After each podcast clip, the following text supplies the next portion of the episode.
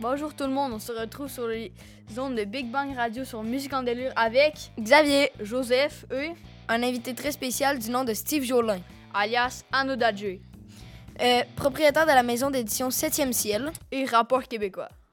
Bon, on vous laisse avec notre délire. Bonjour Steve. Salut les gars, ça va? Ouais, Ouais, merci, et toi? toi? Oui, ça va bien, merci. Euh, nous, euh, Si ça te dérange pas, on va commencer avec nos questions. Bien. Et la première question, c'est quelle représentation importante te fait genre genre te fait Tu veux dire en, en termes de spectacle, tu veux dire? ouais Euh, écoute, j'en ai fait beaucoup. Euh, j'en ai fait plusieurs dans ma vie. J'ai fait euh, plusieurs shows marquants. Je te dirais que j'ai fait des shows. là. Un des shows marquants que j'ai fait, c'était au Francophonie. Là, c'est sûr qu'il y a, il y a quand même plusieurs trucs. euh, Parce que moi, je suis euh, un. J'ai bon, j'ai fait plusieurs représentations, représentations en tant qu'artiste. Donc, plusieurs concerts où c'est moi qui performais, mais j'ai aussi produit beaucoup de spectacles euh, un peu partout où j'étais vraiment plus le producteur comme tel. Donc, euh, donc j'ai fait euh, à ce jour, là, j'ai moi-même, en, temps- en 2006, j'avais fait une, représentation francophonie de Montréal qui avait été un moment quand même assez marquant euh, pour moi. Euh, c'est sûr que mon premier lancement ici, ça avait été assez important aussi à Rwanda quand j'ai lancé mon album en 2003, mon premier album, premier set. Sinon, j'avais fait aussi un concours qui s'appelait Hip Hop Forever en 2002. Euh, C'était un concours de rap euh, et j'avais participé au Capitole à Québec. J'avais gagné à Québec. J'avais été en finale à Montréal et j'ai terminé dans les trois premiers au Québec. Et ça m'avait permis d'aller faire une tournée au Mexique dans plusieurs gros fes- festivals. Donc ça, ça avait été aussi des, euh, des représentations marquantes. Sinon, ben, en tant que producteur avec Septième Ciel, euh, écoute, on a fait le plus gros show de rap euh, des francopholies sur la, la- la place des festivals qui était le Rap Keb All Stars. J'avais produit ça. C'était un rassemblement de beaucoup d'artistes euh, que j'ai fait. Là. Il y avait vraiment plusieurs milliers de personnes. Euh, on a fait des, on a fait, on en a fait énormément là, des gros spectacles. oh wow ah, c'est vraiment cool ça. mais en parlant de mettons t'es allé où dans t'as-tu fait plusieurs tournées dans le dans le monde? Genre t'es allé où? Euh, moi, en tant qu'artiste, c'était, euh, ben, c'est surtout au Québec que je te dirais. J'en ai, j'ai fait plusieurs dates aussi euh, dans le Canada euh, complet. J'ai fait des dates dans, dans des régions francophones, mais c'est sûr que du fait que moi, je, je rappais en français, ça, ça fait que j'ai surtout euh, voyagé au Québec, puis dans le Canada, euh, dans l'Ouest canadien, mais dans des communautés francophones. Sinon, j'ai fait de la tournée au Mexique. Mais c'est pas ça. J'ai été souvent en Europe avec d'autres artistes, mais moi, en tant qu'artiste, euh, euh, ça a été ça. Il faut, faut dire que ça fait quand même longtemps que je ne tourne plus, moi, en tant qu'artiste. Je suis, je suis plus occupé euh, en ce moment avec le, le management et la production en tant que tel. Ah, c'est vraiment le fun. Puis toi, t'as dû avoir du fun dans toute ta carrière? Oui, ben écoute, ça a été beaucoup de travail, mais beaucoup de plaisir aussi. Puis euh, j'ai euh, j'ai appris beaucoup aussi. Donc, c'est c'est sûr que c'est beaucoup de rencontres. euh, c'est le fun d'aller à la rencontre d'un public qui apprécie ta, musique. C'est quand même quelque chose de très, très fun. Puis, on ne sait jamais hein, quand on commence cette aventure-là, puis on commence à faire de la musique. On espère toujours pouvoir toucher le plus de gens possible. Mais euh, on ne sait jamais euh, si le public va être au rendez-vous. Donc, euh, tu essayes, puis tu fais des spectacles, puis euh, tu espères, que ça fonctionne. Mais oui, ça, je peux dire que ça a bien fonctionné pour moi. Puis, oui, j'ai eu du plaisir, mais il faut, faut dire que j'ai travaillé beaucoup pour, pour que ça marche. T'as- T'as-tu déjà échoué, genre, mettons, t'as- comment dire, t'es arrivé à un moment donné, il y a un bout où t'étais pas connu, genre, t'étais connu, ça le fait tac, puis là, à un moment donné, ça a remonté en flèche, mettons. Euh, ben, je te dirais que mon premier album, je n'étais pas connu du tout. Donc, tu sais, j'étais un gars de Rouen-Noranda qui se lançait dans une aventure de rap, alors que le rap, à l'époque, là, maintenant, le rap, c'est quand même rendu gros. Là. C'est, euh, beaucoup de gens, tu sais, c'est la musique la plus, euh, la plus écoutée au monde en ce moment. Donc, mais moi, à l'époque, quand j'ai commencé, là, on parle des années mi-90, des années mi-90, début 2000, tu sais, c'était ça commençait à, s'installer, le rap, mais c'était pas encore euh, super euh, populaire, encore moins au Québec. Donc, euh, je te dirais que ce que, ce que j'ai fait, c'était un petit peu. Je commençais, j'étais comme le premier, un des premiers rappeurs qui sortaient de Montréal ou de Québec, qui sont les grands centres au Québec. Puis ça, sortait un petit peu du lot de venir un peu d'une région éloignée et d'être, comment je peux dire, assez assez entêté pour, euh, pour se lancer dans une carrière de rap. Donc, euh, c'est sûr que le premier album, ça a été un petit peu plus difficile. C'était de me faire connaître. Il a fallu que j'apprenne beaucoup. J'ai tout fait moi-même. Donc, euh, lancer mon album parce qu'à l'époque, il n'y avait pas de maison de disques qui était intéressée à, sortir mon album. donc, j'ai créé ma propre maison de disques. Et euh, je me suis autoproduit, comme on dit. Puis euh, là, je, devais me trouver des shows un peu partout au Québec. Donc, j'ai appris beaucoup parce que j'ai tout fait. Donc, c'est sûr que euh, je te dirais où est-ce qu'il y, a eu le, il y a eu un point culminant? Ça a été à mon deuxième album qui s'appelait Septentrion. et où là, on avait eu l'idée, moi et mon DJ, de faire une collaboration, une reprise de la chanson La bite à Tibi. La Bite à Tibi, c'est une chanson, euh, je te dirais, mythique au Québec. C'est une chanson euh, très, très populaire et connue euh, de Raoul Duguay, qui est un gars de, de l'Abitibi, qui avait, c'est devenu un peu, comment je pourrais dire, l'hymne de la Bite à Tibi. Et nous, on a fait une version rap et on a appelé ça le Tibi. Je l'ai fait avec Raoul Duguay. Et ça a connu un succès euh, à la radio. Euh, le vidéoclip a tourné beaucoup, beaucoup à l'époque à Musique Plus. Musique Plus, c'était, euh, là, ça n'existe plus, mais c'était un, poste de musique qui diffusait des vidéoclips. À l'époque, il n'y avait pas YouTube. Hein, donc, pour voir des vidéoclips, on n'avait pas sur YouTube. Il fallait que tu ailles, sur, sur Musique Plus pour regarder tes clips.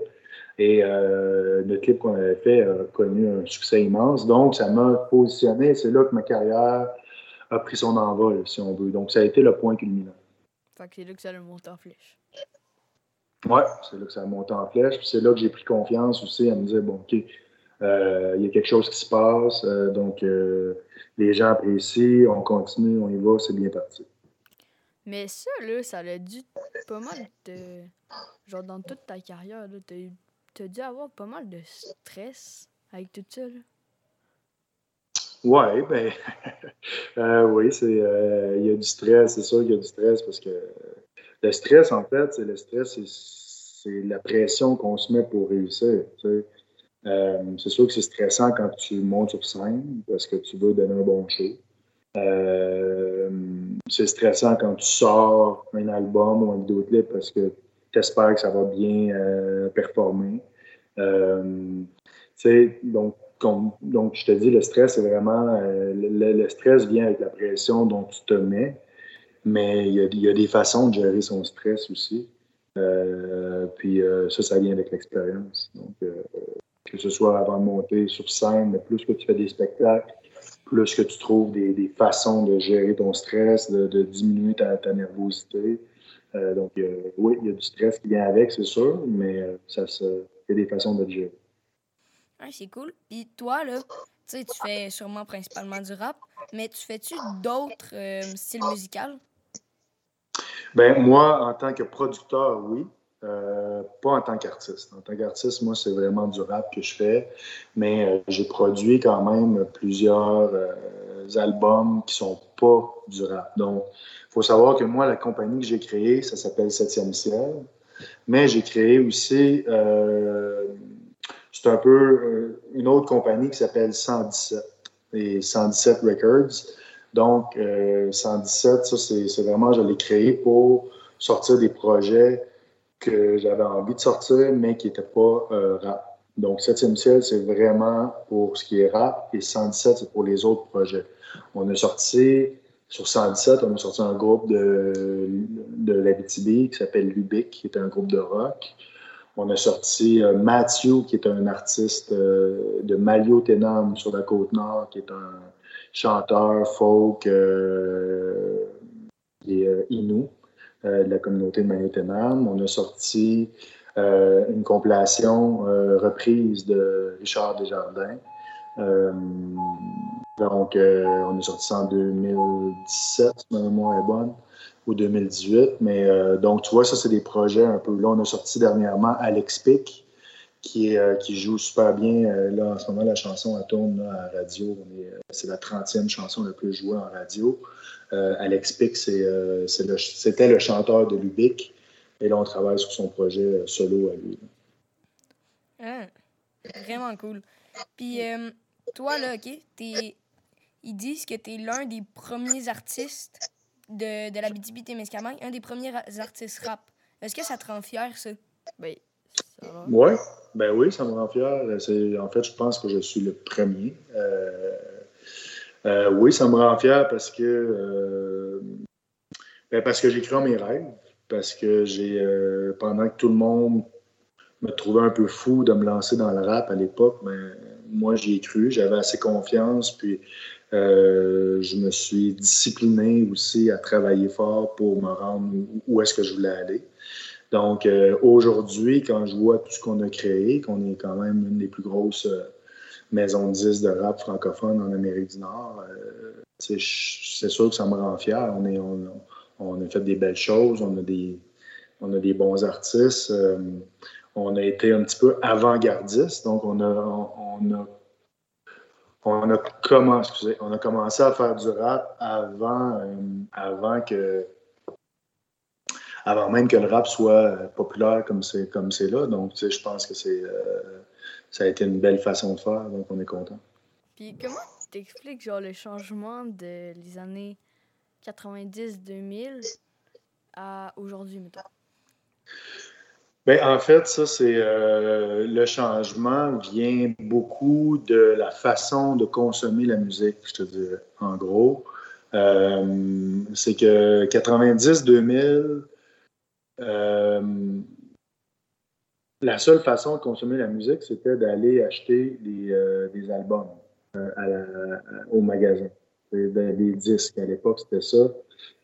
maintenant, on peut consommer de la musique sur Internet. Donc, c'est sûr que Internet a été un joueur euh, qui était un, comment je pourrais dire, on dit en, anglais un game changer, ça veut dire euh, c'était quelque chose qui a, changé, euh, ben, toute la façon de toute la façon de consommer, euh, exemple. Donc, tu sais, comme je disais tantôt, à l'époque, si tu voulais voir un vidéoclip, il fallait, fallait, que tu te, places devant ton téléviseur au bon poste puis t'attendes ton vidéoclip.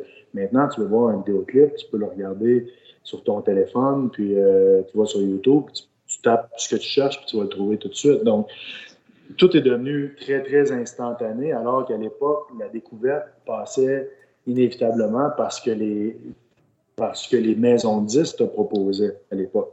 Maintenant, euh, bon, avec les, Spotify, les Apple Music, les YouTube, avec les YouTube, euh, Apple Music, Spotify, tu peux avoir tout assez rapidement euh, à moindre coût. Donc, ça fait en sorte que toute la façon de consommer, mais aussi la façon de produire, parce que maintenant, euh, on peut faire de la musique euh, chez soi avec euh, beaucoup moins d'équipement qu'à l'époque. À l'époque, on avait besoin d'aller dans des gros studios. Ça coûtait énormément cher faire de la musique. Maintenant, quelqu'un qui a sur, son, sur son ordinateur, si avec les bons programmes, quelqu'un de compétent peut faire quelque chose de très, très bien. Donc, ça a beaucoup, beaucoup changé dans les, dernières années. Oui, c'est sûr. toi, là, tu as une maison d'édition qui s'appelle Septième Ciel. Pourquoi Septième Ciel? Septième ciel, vous voyez, regardez le chiffre 7, le chiffre 7 derrière. Euh, le chiffre 7, c'est un chiffre qui, euh, qui, est super important pour moi parce que je suis né le 7 du 7 77. Donc, le 7 juillet 1977. ça fait beaucoup de sets et ben, pour moi, ça a été quand même quelque chose de, présent, évidemment, toute ma vie.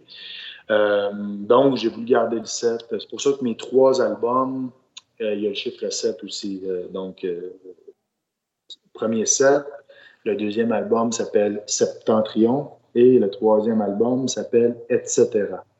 Donc, euh, il y a des jeux de mots là-dedans. C'est très, très propice au rap. Là. C'est, euh, les jeux de mots, tout ça. Donc, euh, Septième ciel, ça a été un peu le nom qui m'est venu parce que le septième ciel, c'est un petit peu, c'est un petit peu l'idéal à atteindre. C'est ça que ça veut dire. En, gros, c'est quand on dit on va au septième ciel, c'est un peu l'extase, c'est, un peu l'inatteignable ou le, le, euh, meilleur moment, en fait, septième ciel. Donc, euh, je trouvais que c'était un nom euh, cool pour, pour la compagnie. Puis c'est quand que tu as fondé Septième ciel, genre, dans quelle année? Dans... Quand? C'est en 2003 que je l'ai fondé. Je l'ai fondé pour sortir mon premier album. Comme je disais, euh, moi, de 2000 à 2003, je travaillais mon premier album. J'étais en train de le produire. Puis après, j'ai magasiné, j'ai approché plusieurs maisons de disques à Montréal pour le sortir. Euh, mais euh, heureusement, ils n'étaient pas intéressés. Comme je disais, le rap à l'époque, c'était pas si populaire. il n'y a personne qui était intéressé par, mon album. Donc, j'ai fallu que je crée ma propre compagnie. Donc, j'ai euh, euh, réussi à avoir une entente de distribution avec un distributeur de Montréal. Puis, euh, c'est comme ça que ça a commencé. Hein? Puis, là, on va plus s'intéresser à ton nom d'artiste. Toi, le Anna Dajé. Pourquoi? Ouais, Anna Pourquoi Anna Dajé? ben, Anna Dajé, ça vient, encore une fois, c'est que quand j'étais jeune, mon, tout le monde m'appelait euh, Jolin, euh, c'est mon nom de famille, Steve Jolin. Euh, Jolin qui commence par un J.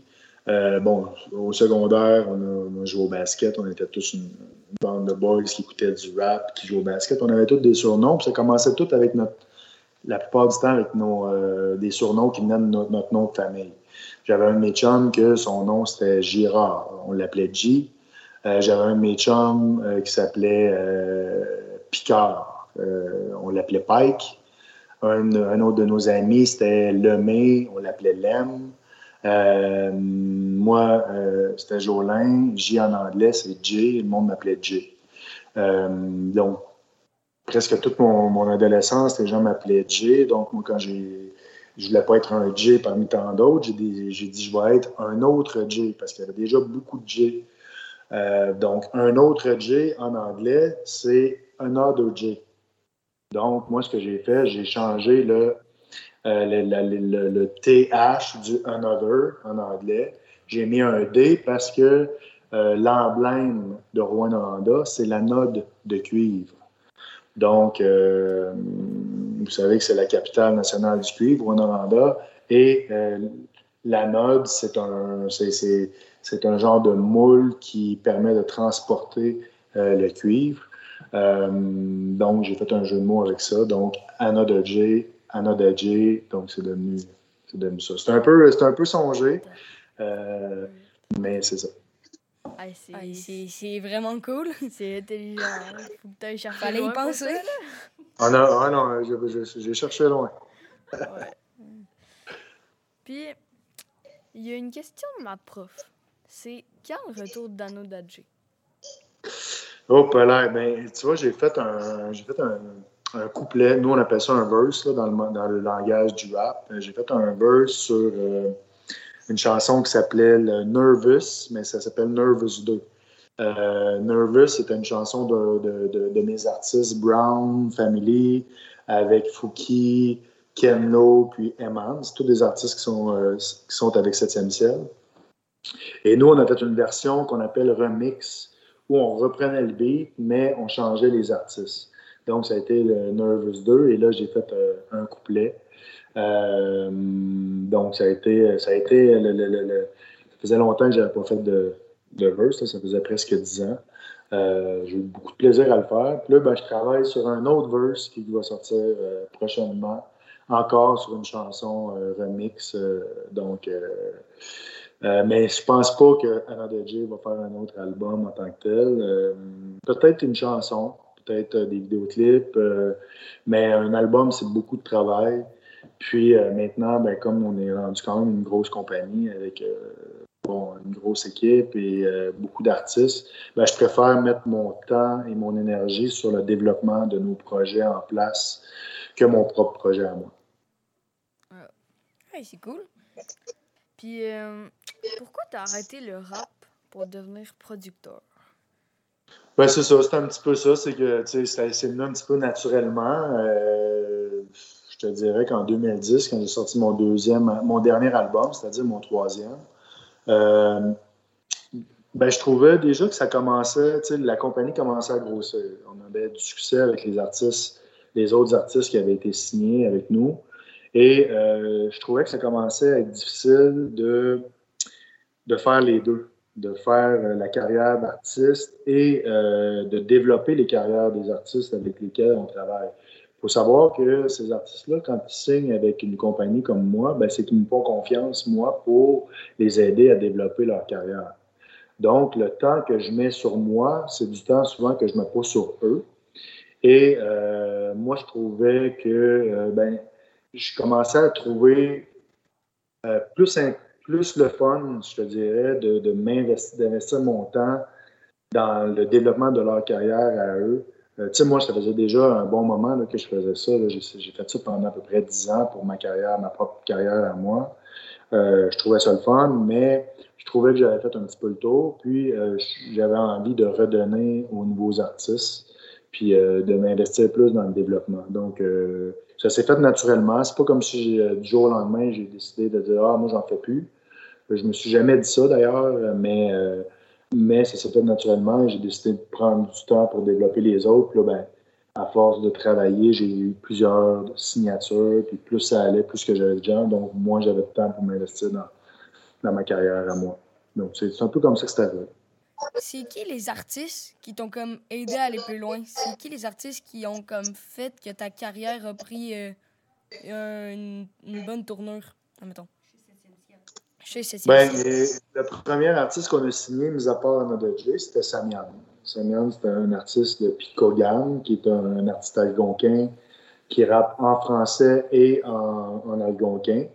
Euh, c'était le premier artiste qu'on a signé avec nous. On a fait trois albums avec Samian. Euh, ensuite, on a signé euh, Corias. Corias qui, qui s'est joint à nous en 2008.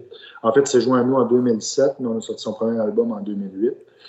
Ensuite, il y a eu Dramatique d'un groupe euh, légendaire à l'époque du Québec qui s'appelait Mosaïen, qui, était déjà un groupe euh, très important pour la culture rap au Québec. Euh, ensuite, j'ai eu Manu Militari, ensuite Eman Looper, euh, Claire, Ken Lo, écoute, La F, Fouki, euh, je te dirais, euh, bon, là, il y a les fourmis. Um, Zach Zoya. Zach Zoya, c'est un artiste d'ici aussi, euh, de Rwanda, qu'on a signé il y a peut-être deux ans. donc là, il y en a plusieurs maintenant, mais je te dirais qu'à l'époque, c'était le noyau, là, c'était vraiment les quatre premiers. c'était Samian, c'était moi, Samian, Corias et Dramatique. Puis là, après ça, ça, on a commencé à ouvrir plus d'artistes. Puis mettons, avec qui t'as fait le genre duo, partenariat, toutes les noms que tu veux? Ben écoute, je dirais que c'est un peu, toujours un peu euh, difficile de choisir euh, en tant que producteur, c'est quoi mon meilleur artiste, mon plus beau projet. C'est un peu comme si tu demandes à tes, à tes parents de dire quel enfant, quel enfant ils préfèrent. Ils préfèrent. Euh, moi, je peux pas vraiment dire ça. c'est tous des projets il faut savoir que moi, j'ai toujours été très sélectif dans mes partenariats, dans mes collaborations. Euh, c'est des partenariats d'affaires qu'on fait avec ces artistes-là. Donc, euh, il, faut, euh, il, faut, il faut savoir qu'on veut investir. Il faut de notre temps, de notre énergie. Il faut y croire aussi. Donc, les projets avec lesquels je travaille, c'est des artistes que j'aime, que je respecte et que je trouve bons. Après, ben, il y a des artistes qui ont plus de succès que d'autres. Euh, puis ça, c'est comme ça. il n'y a pas. il y a des publics. Y a des. Puis qu'est-ce qui explique le succès, souvent, c'est même pas une façon de faire. c'est plutôt le public qui décide d'embarquer dans un, dans, un, dans un projet. Pourquoi un artiste euh, pourquoi euh, le public décide de suivre un artiste plus que l'autre? Ben, c'est un paquet de facteurs. Des fois, c'est une question de timing. Des fois, c'est une question de, de, style. Des fois, c'est une question d'âge. C'est une question de plein de choses. C'est très, très difficile à expliquer. Mais euh, nous, on travaille, les, les, projets dans lesquels on travaille, c'est qu'on y croit puis on, on, veut, on veut aider à développer. Puis, mais je me demande toujours. T'as vraiment eu beaucoup de succès, mais pourquoi t'es encore à Rouen? Ben, parce que c'est un choix que j'ai fait. Euh, c'est sûr que ce serait possiblement plus facilitant euh, pour plusieurs, plusieurs euh, aspects d'être à Montréal. D'ailleurs, j'ai un, bureau à Montréal. Tu sais, là, là, je parle de mon bureau à Rouen, mais en, temps normal, quand on n'est pas en pandémie, je te dirais que je suis souvent à Montréal. Donc, je pense je peux te dire que je passe à peu près facilement le tiers de mon temps sur une année à Montréal. Je dis Montréal, mais pas juste Montréal, je te dirais un peu partout. Mais, euh, mais c'est un choix que j'ai fait. Ma, ma, famille est ici, euh, mes enfants sont ici, ma, ma, femme est ici, ma maison est ici. j'ai une maison à Montréal aussi. Donc, euh, j'ai un pied à terre là-bas aussi, mais euh, c'est vraiment un choix que j'ai fait parce qu'on est bien ici. Quand, tu viens de Rouen-Noranda, euh, tu te rends compte que tu as, quand même une tranquillité d'esprit, tu as, des grands espaces, des choses que tu n'as pas à Montréal. En ce moment, à Montréal, il n'y a pas grand-chose à faire là, avec la pandémie. Là. En ce moment, c'est la, zone, c'est une des seules régions qui est en zone rouge. Donc, ils ne peuvent pas voir personne, ils ne peuvent pas sortir tout ce qui est le fun à faire à Montréal en temps normal, en ce moment, ils ne peuvent pas le faire. Donc, euh, je peux dire qu'en temps de pandémie, là, je suis vraiment, vraiment content d'être euh, d'être bien. Ouais, mm. c'est sûr qu'ils ne peuvent pas faire grand-chose.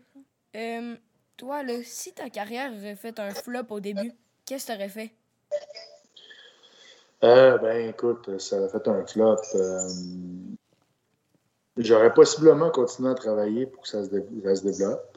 Euh, mais en même temps, euh, tu sais, moi, j'avais une autre passion qui était. Euh, j'étais, un gars de. J'aime beaucoup le sport. J'étais un gars qui, qui adore le basket. je me suis. j'ai fait un bac en enseignement. J'ai joué au basket beaucoup quand j'étais jeune. Et j'ai fait un bac en enseignement d'éducation physique. Donc, quand, en 2003, je suis arrivé avec. J'avais un album de fait. J'avais aussi terminé mon bac à Sherbrooke en éducation physique. Puis, euh, j'ai commencé à enseigner ici euh, à Rouen. Donc, j'ai enseigné à l'école d'Iberville. J'ai enseigné un an aussi à McWaters. Donc, j'ai enseigné pendant huit ans. Euh, pas à temps plein, par contre. J'étais toujours à demi-tâche parce que je me gardais toujours du temps pour pouvoir travailler dans, ma carrière. donc, possiblement que si la musique n'avait avait pas marché, j'aurais, euh, je, serais, je serais encore enseignant. J'aimais beaucoup le contact avec les jeunes, puis euh, donc ce serait possiblement ça que je ferais, mais en même temps, je, suis, je suis plus du genre à dire s'il y a quelque chose qui ne réussit pas, c'est parce qu'on n'a pas travaillé assez fort encore. Donc, il ne faut pas, faut pas abandonner ses rêves trop rapidement. Mm. Puis, tu dis que tu t'en vas à Montréal le tiers du temps, mais des fois, c'est dur de concilier famille et travail? Ben oui, c'est sûr que c'est dur, mais c'est, euh, ça, prend, ça prend une famille qui, qui est très, très compréhensive et qui comprend ce qu'on essaie d'accomplir aussi. Il euh, faut dire que le succès euh, aide à, à, faire avaler la pilule un petit peu. C'est-à-dire que si j'étais toujours parti, mais que je n'avais pas de succès dans ce que je fais, ben, possiblement que pour la famille, ce serait. Euh, déjà, je ne dis pas que c'est pas dur, mais, mais ce serait possiblement plus dur. Tu sais, euh, parce que là, on est loin de la famille, puis euh, ça rapporte pas tant, mais quand il y a un certain succès, puis que tu réussis à faire un peu profiter ton succès à la famille, ben là, à ce moment-là, c'est quand même plus, plus intéressant. Donc, donc oui, c'est un peu comme ça. Mais, tu sais, là, je sais pas comment expliquer ça. Il y a eu, on pense, les Québécois, qu'il y a eu deux grosses vagues, un peu.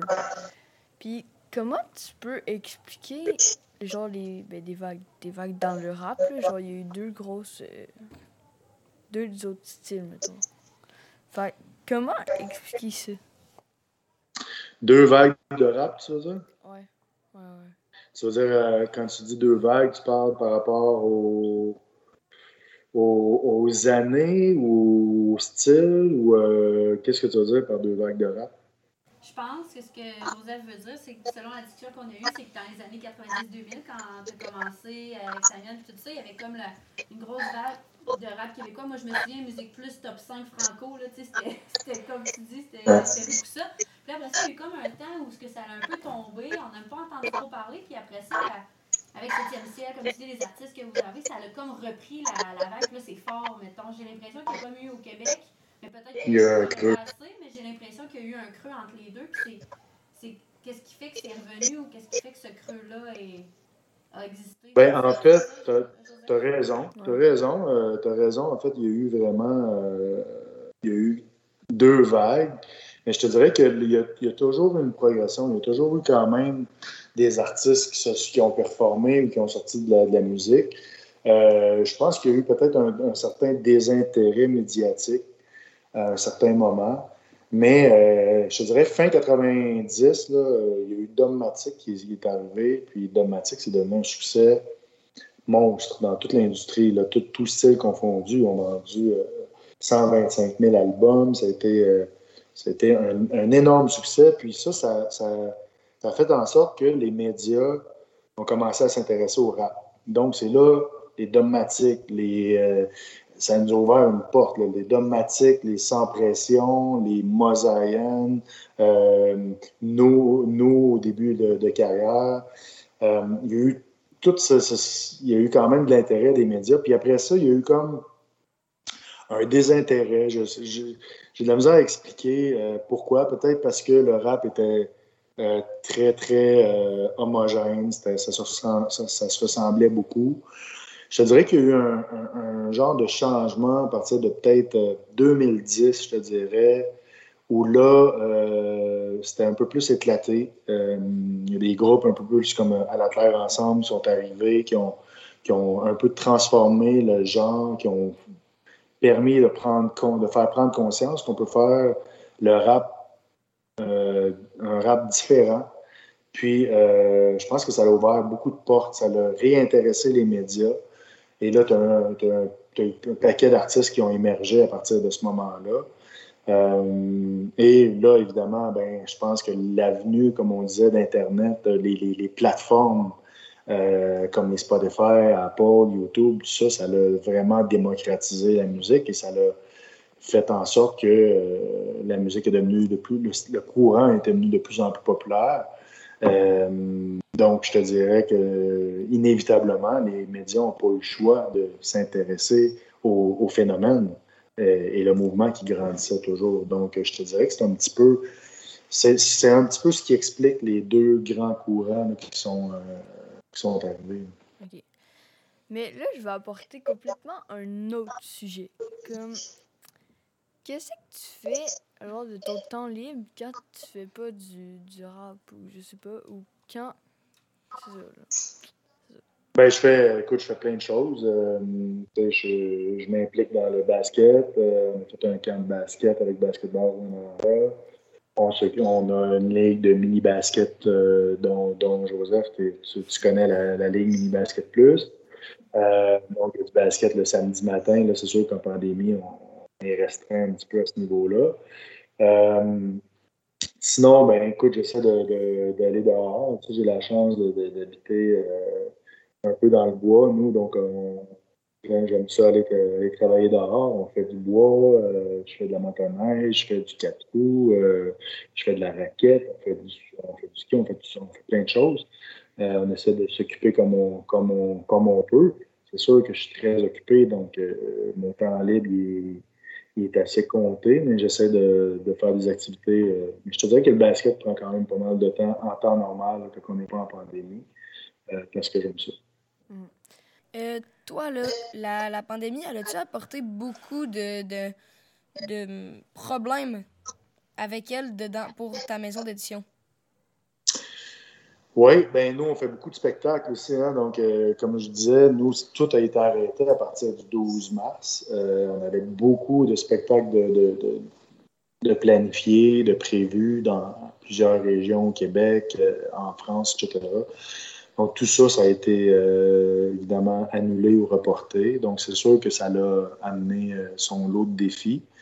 ce qu'on a décidé de faire, comme on ne pouvait pas faire de spectacle. Parce qu'habituellement, je dirais que le, le, processus habituel, c'est on sort un album d'un artiste, puis après ça, on part en tournée pour le promouvoir. Là, évidemment, on ne pouvait pas partir en tournée. Donc, ce qu'on a fait, c'est qu'on a sorti plus de musique. Donc, euh, c'est la façon qu'on a, on a trouvé, puis euh, de, de, combattre un petit peu la, pandémie. Puis euh, on s'est dit, bon, ben, si on ne peut pas exister sur scène, on va exister euh, en musique. Donc, on va créer plus de musique.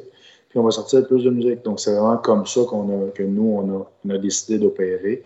Euh, mais c'est sûr, écoute, on a, on a, eu perdu beaucoup, beaucoup de, de, spectacles, donc beaucoup, beaucoup d'argent aussi.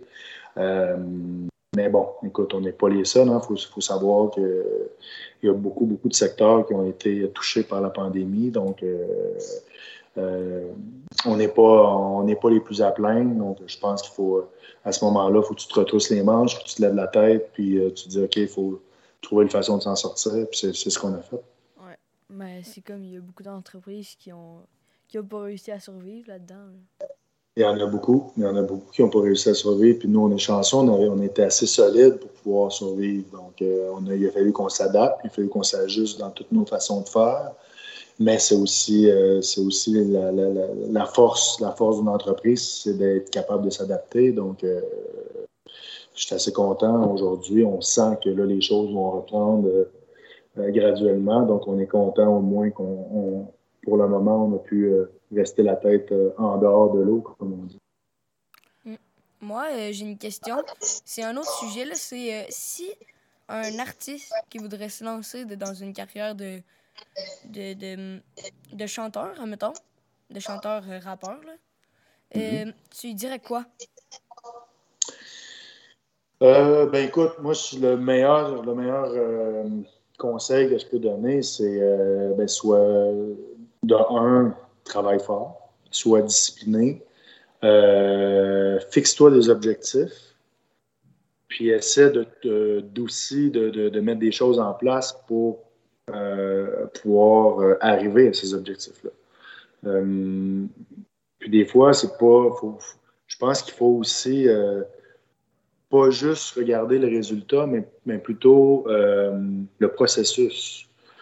Parce que des fois, on se fixe des objectifs trop élevés et c'est difficile à atteindre, puis on vient qu'on se décourage. Donc, moi, je dirais, essaie d'aller chercher des, gains peut-être un peu plus petits, mais un peu plus constants, euh, de, voir les choses euh, dans euh, un peu plus comme un marathon plutôt qu'une course. parce que pour arriver à nos pour arriver à réaliser nos rêves, ben, il faut, faut, faut, se fixer des objectifs graduellement, je te dirais. Donc, pas juste dire, OK, le premier objectif, c'est peut-être, bon, je vais écrire trois chansons cette, semaine. Euh, prochain objectif, c'est euh, je vais essayer de, de, m'ouvrir un compte euh, sur les réseaux sociaux puis avoir tant d'abonnés. Autre objectif. Donc, c'est de se mettre plusieurs petits objectifs puis, puis essayer d'atteindre ses buts. donc, je pense que c'est la façon de faire. Les gens, souvent, visent trop haut et deviennent découragés trop rapidement, puis ça devient, ça devient dur après ça de rester motivé. Mais, genre, je pense à ça. Les commentaires négatifs que tu as reçus, parce que tu en as sûrement reçu. Ouais, beaucoup. Comment t'as fait pour euh, garder la tête haute là-dedans? Ouais. Ben, moi, je suis, euh, je- excusez l'expression, je suis une, vraie tête de cochon. Donc, euh, quand vous savez ce que ça veut dire, hein, une tête de cochon, ça veut Tant dire que euh, quelqu'un t'insulte, euh, tu tu t'en fous, là? quelqu'un qui est très têtu, puis qui, qui, qui pense, euh, qui, qui- quand il a une idée dans, comme on dit, quand il a une idée dans la tête, il l'a pas d'un pied. Ça veut dire, tu sais, euh, peu importe ce que les autres vont dire, moi, j'étais toujours très déterminé à réussir ce que je, ce que je me fixais comme objectif. Euh, je me souviens quand j'étais jeune, puis que je, je disais aux gens que, que j'étais pour être campeur, euh, les gens riaient de moi, puis euh, ils trouvaient ça quand même assez comique. Euh, ces mêmes gens-là qui riaient de moi à l'époque, ben aujourd'hui, quand ils me voient, ils me félicitent et ils disent Man, c'est fou, euh, je me souviens de toi à l'époque, euh, puis euh, on te trouvait, on trouvait donc que tu étais drôle dans tes, dans tes ambitions, mais aujourd'hui, on a réussi. Donc, tu sais, je pense qu'il faut, tu sais, surtout à l'ère des réseaux sociaux maintenant, des gens ne se gênent pas pour essayer de te- te donner des mauvais commentaires ou critiquer. Je pense qu'il faut, euh, tu crois en toi, puis que si, si tu fais les choses comme tu dois les faire euh, en temps normal, euh, faut, faut, faut pas que tu te laisses abattre par les mauvais commentaires des autres. Parce que, c'est sûr que même s'il y avait des mauvais commentaires, il y a dû en avoir des bons commentaires. Oui, ben oui, puis je pense que c'est ça qu'il faut que tu t'attaches à ça. Il faut que tu te rattaches à ça. Si j'avais toujours eu des mauvais commentaires, puis que je voyais que ce que je faisais, ça plaisait à personne, à ce moment-là, c'est sûr que euh, possiblement que je ne serais pas encore là, mais tu sais, je- pour, pour, euh, pour la poignée de personnes qui. euh, je te dirais, pour la, la poignée de personnes qui n'aimaient pas ce que je faisais ou qui, qui critiquaient mes trucs, ben, il y avait beaucoup plus de gens qui, me- qui me supportaient. Donc, tu sais, je pense qu'il faut que tu, faut que tu focuses sur le, le bon et euh, le négatif. Ben, écoute, tu, si c'est pas constructif, euh, tu le laisses de côté puis, euh, puis tu avances avec le positif. OK. Fait que c'est un peu de la confiance en soi, en fait. Absolument, absolument. Faut que tu aies confiance en ça, en toi, puis euh, faut que tu travailles. Tu sais, faut, je, vous dis, comme dans tous les domaines, euh, si, euh, si tu ne mets pas les efforts, ça va être difficile de- de- d'arriver euh, à tes Et si, si tu travailles pas, t'auras rien. Exactement. C'est ça. Ben, moi, honnêtement, je pense que j'ai fini avec mes questions. Ouais, on a fait pas mal le tour de nos questions. Cool. Ça a été bon. Oui, Merci. Merci. est-ce que ça fait beaucoup de- d'entrevues que vous faites? C'est notre deuxième entrevue. Même, Vous avez l'air, euh, vous avez, on dirait que vous en avez fait plein. Bon. Merci. Merci. Bon, ben, merci de, de nous avoir accordé ton temps. Euh, C'était vraiment le fun. Vraiment, j'ai vraiment euh, adoré. Même tes conseils. Ça peut être utile. En plus, on est sur notre chaîne euh, de musique en délure. Fait que c'est plus les gens de musique qui nous regardent. Fait que... Merci d'être venu. Ben, merci à vous autres, les gars. Vous êtes bons. Puis euh, continuez. C'est un super beau projet. Puis euh, euh, salutations à tous les gens de, de- de votre école. Puis j'espère que j'espère que ça vous, a, ça vous a plu et que ça vous aura aidé. Ouais, Ouais, ça nous a merci. vraiment plu. Bye. Merci. Bye. À bientôt. Merci de nous avoir écoutés jusqu'à la fin de cette belle entrevue avec Steve Joulin alias Anoda Dieu. On est très fiers de l'avoir reçu et qu'il ait pris un peu de son temps précieux avec nous. On espère que vous avez bien éliré.